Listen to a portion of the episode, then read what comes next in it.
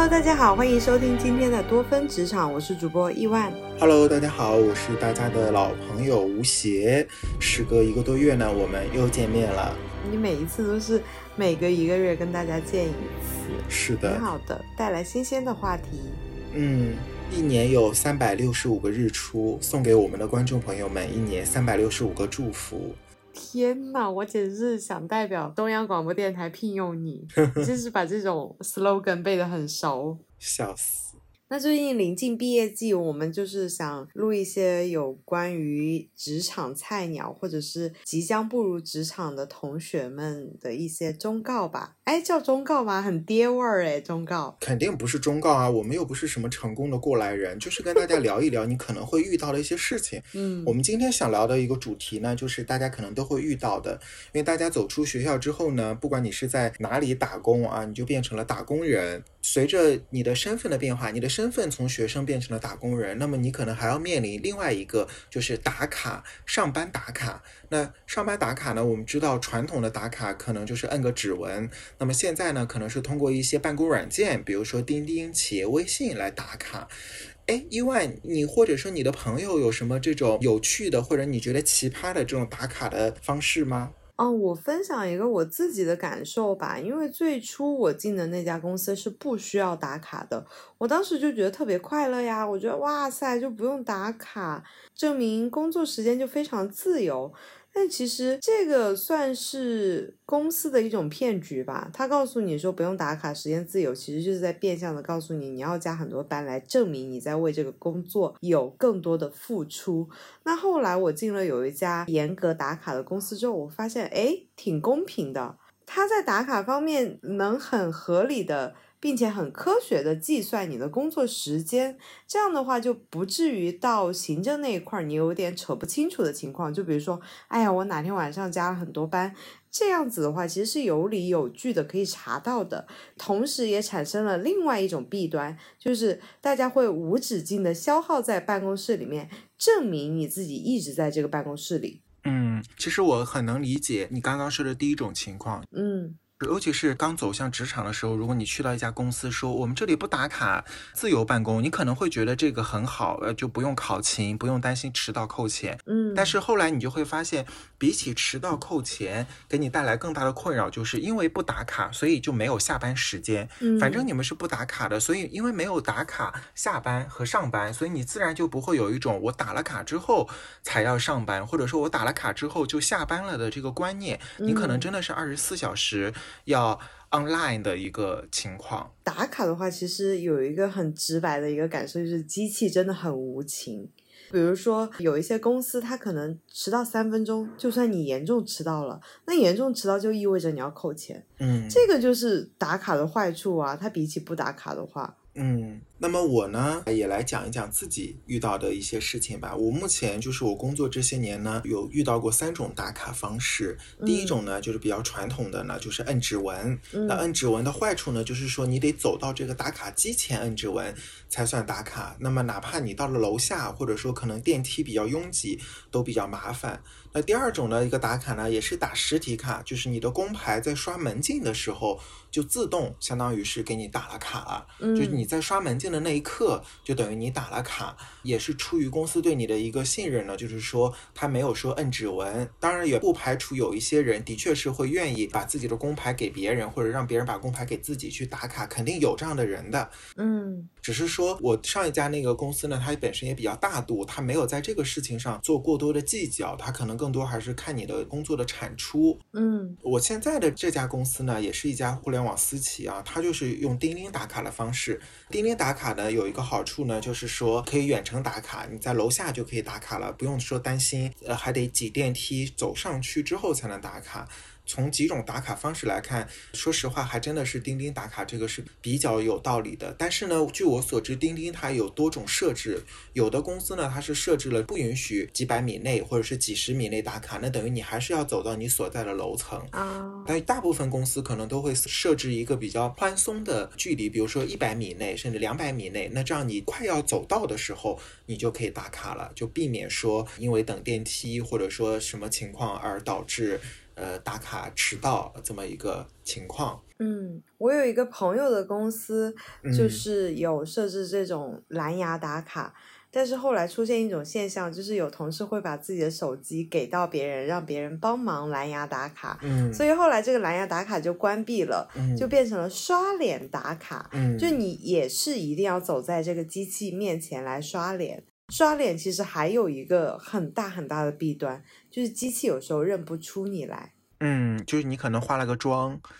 或者是怎么样，对吧？没有，就是你可能戴口罩啊，或者怎么样，你把口罩取下来，他也认不出来。我不知道怎么回事。嗯，就我们公司也是刷脸，然后那个机器经常我站在那个机器面前十分钟，他都认不出我来。嗯不是跟化不化妆有关系，我觉得有可能是跟他的灵敏度，就比如说你在某一个角度，他没有窃取到你的面部识别吧。嗯还有就是刷脸的坏处的话，哎，我有偷偷试过，如果别人用我的照片，可不可以帮我刷脸？这样子的话，可能我有时候会偷一下小懒啊什么的。后来我发现并不可以，就是我跟那个同事用视频通话的方式，然后让他拿手机对到那个钉钉上面，那是不行的。那如果用我的照片呢？我自己也试过，钉钉也没有办法识别出来我的脸。嗯，它应该是识别的一个动态的一个效果，就是你有没有眨眼啊，或者是你的几个颧骨和眉眼之间的距离来识别你整个面部的。是的，其实你刚刚说的这个情况呢，跟我刚刚说用工牌打卡是一样的。就是如果有人想要去让别人代替打卡呢，就总有这个方式的，不管说是替工牌，嗯还是说换手机，甚至说当年用指纹打卡的时候，有人说可以把指纹摁在那个什么透明胶带上去打卡。如果有人想钻这个漏洞的话，总是可以钻的。嗯，这个时候还是要看这个企业它是不是一个吹毛求疵的企业，什么情况下大家才会去想这种钻漏洞的方式呢？一定是因为它要求过于严格了，一定是因为它比如说迟到一分钟扣个十块钱，或者说迟到一分钟就扣掉你什么三百块的全勤奖等等之类的。因为如果说本身企业并不是一个吹毛求疵的斤斤计较的企业，它不会说因为你迟到个几分钟就扣你的钱，那自然也就大家也不会说去想这些钻漏洞的方式了。那我觉得其实这个是一个弹簧原理，你压得越紧，下面的人反抗的就越厉害，弹的力道也越大。嗯因为我有一个朋友，他是在一家不用打卡的国企工作的，又是国企，然后又不用打卡，本来挺好的。但是呢，他们有一个领导呢，要求就是所有人到了办公室之后，要在这个工作群里面发一个消息，就是说，哎，我已经到了这个办公室了。他们没有指纹打卡，因为他们整个大的单位是没有做这个要求的，就是这个领导额额外的给他们做了一个相当于一个私人式的一个要求，就是必须要在工作群里说我已到办公室啊，或者说我已到单位。那么如果说你没有发，或者说你提前发了，但是你人不在是不行的，因为这个领导自己会提前二十甚至是半个小时到啊，他会办公室巡查一圈，谁到了谁没有到。然后如果说你没有到呢，就罚款五十块钱，这个五十块是用作大家以后的团建费啊之类的。天呐，这个要求也是，我只能说有点神奇吧。所以说，他们就是有些人呢，真的是到了之后呢，哎，忘记发这个已到办了，或者说真的是迟到了，那就是你得罚这个五十块钱。哎，那你觉得如果对于刚刚毕业的学生来说，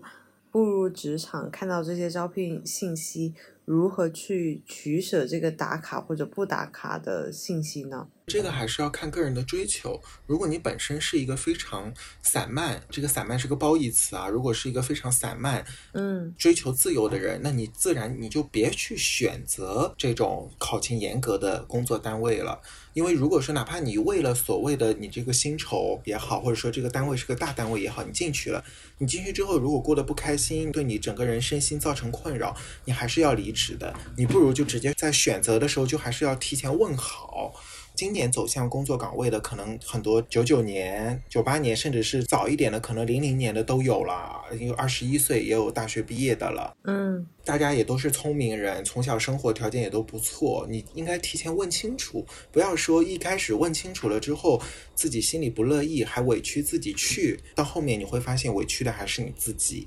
嗯，我是一个时间观念非常强的人。嗯我之前有进过这种不需要打卡的公司，我后来发现就不太适合我。当大家在休息或者是在睡懒觉的时候，其实我已经到了公司在工作了。所以后来我进了一家需要打卡的公司之后，我发现，哎，我完完全全可以掌握他这个规定的时间范围内工作，嗯，就是还蛮轻松的。所以对自己的了解还蛮重要的。你的作息是怎么样的，或者是你更适配什么样的工作方式？你首先要知道自己是不是一个遵守时间的人。对。还是要对自己的这个性格以及结合这个工作单位的要求，还是要看是不是对口。因为我觉得现在大家也逐渐认识到了，就是工作本来就是双选。呃，说说嘛是这个应届生也好，或者打工人去求职，但另一方面也好，你这个工作单位本身也是你在考核他。嗯，如果说你觉得他不好，有可能你待了两周就走，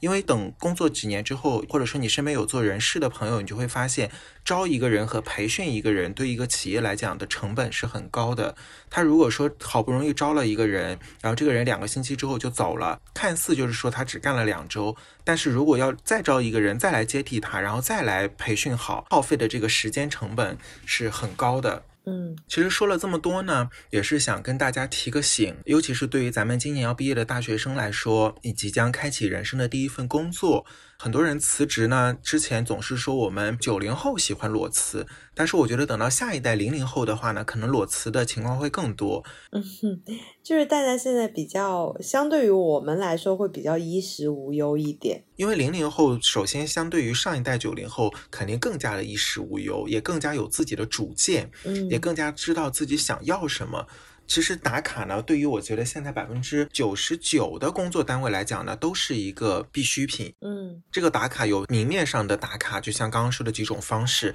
也有一些不明面上的打卡，就像刚刚说的，哪怕单位没有要求，但是你的领导可能要求你要在群里说自己到了办公室或者到了工位了。如果说你不能接受的话，或者说你不愿意在这种显得相对压抑的环境去工作的话，还是要做一个及时的一个其他的一个选择。因为毕竟呢，打工人呢在哪里都是打工，但是选一个自己喜欢的地方打工，肯定在一个自己不喜欢的地方打工呢要更好一些。嗯，如果大家有遇到什么打卡比较奇葩的事情，可以分享给我们，让我们笑一下。嗯，如果大家就是有特别偏爱的打卡的方式，或者是你们公司有什么独特的打卡的方式，也可以留言给我们。是的，欢迎大家来留言一下，呃，也可以匿名留言，也可以。如果说你有一个朋友啊，你有一个朋友，他有什么奇葩的情况遇到了的话，你也可以说你有一个朋友有一些奇葩的情况，来跟我们进行一个留言互动。大家同为打工人，多多少少有一些心得吧。嗯，然后大家都心知肚明的说，哇，又在无中生有了。